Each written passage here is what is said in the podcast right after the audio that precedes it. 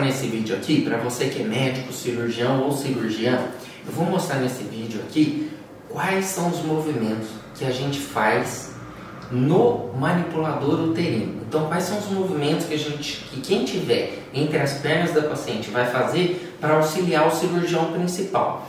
Qual que é o objetivo desse vídeo? O principal objetivo desse vídeo é desmistificar o fato de que você precisa ter uma pessoa de excelência para manipular o útero. Não, você não precisa. E isso até facilita na formação da sua equipe. Ou se isso for um dos seus problemas durante a realização da esterectomia ou de qualquer procedimento que você vá manipular o útero, pode ser que te ajude muito nas suas cirurgias.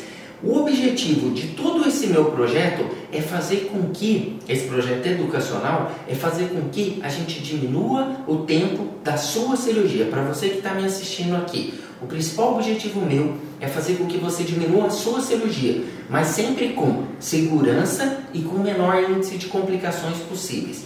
Então, basicamente, quando a gente tem a cirurgia as cirurgias que envolvem algum procedimento ginecológico, né, quer sejam elas para doença maligna ou quer sejam elas para doença benigna, a gente tem principalmente três atores aqui. Um é o cirurgião principal, que geralmente fica à esquerda da paciente, né? Aqui é a região cranial e aqui é a região caudal. A gente tem o primeiro auxiliar que vai ficar aqui à direita da paciente e alguém que vai fazer a manipulação uterina. Então a gente tem basicamente três pessoas.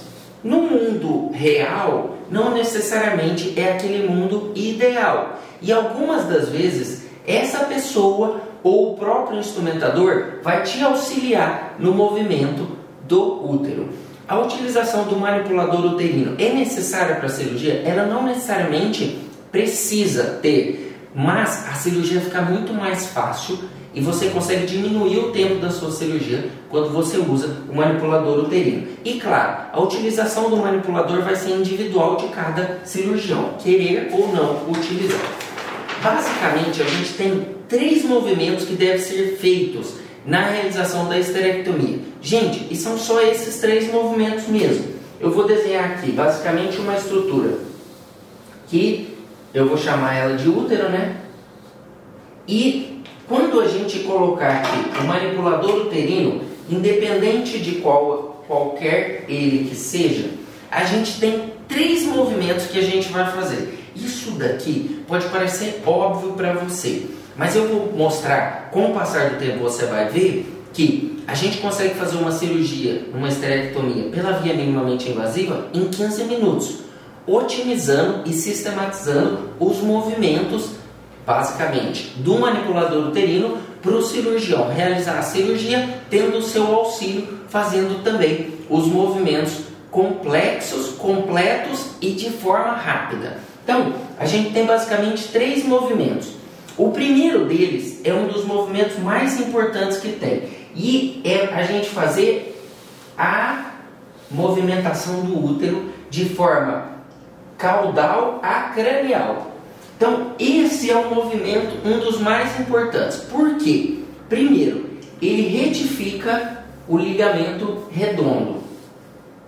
E isso a gente faz com que o útero saia da pelve e fica mais fácil a exposição para a realização da cirurgia. Então essa é a primeira a primeira dica. A segunda dica é: você fazendo esse movimento em sentido cranial, você retifica os ureteres. Então, por si só, esse seria o movimento que traria maior segurança para a gente. Porque você retificando os ureteres, você diminui a chance da lesão do trato urinário, da região do ureter. Então, a ligadura, na maioria das vezes é para cirurgia benigna, a gente vai fazer uma esterectomia que a gente chama de extrafacial, ou a ligadura aqui da região parametrial justa útero, que a gente não vai tirar paramétrio, então para fazer essa ligadura aqui lateral, quanto maior esse movimento e mais retificado tiver as estruturas, o útero vai estar tá mais linear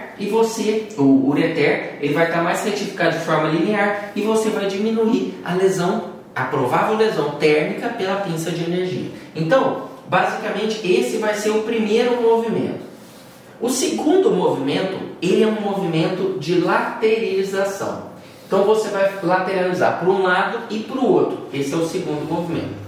Lembrando que quem está entre as pernas do paciente, ele faz um movimento contrário à sua ordem. Então você precisa, o cirurgião ou a cirurgiã, ter um vocabulário para tratar com esse colega para que fique mais fácil o movimento. Principalmente na cirurgia robótica, em que o movimento ele só é feito quando você autoriza. Por quê? Porque os braços são fixos.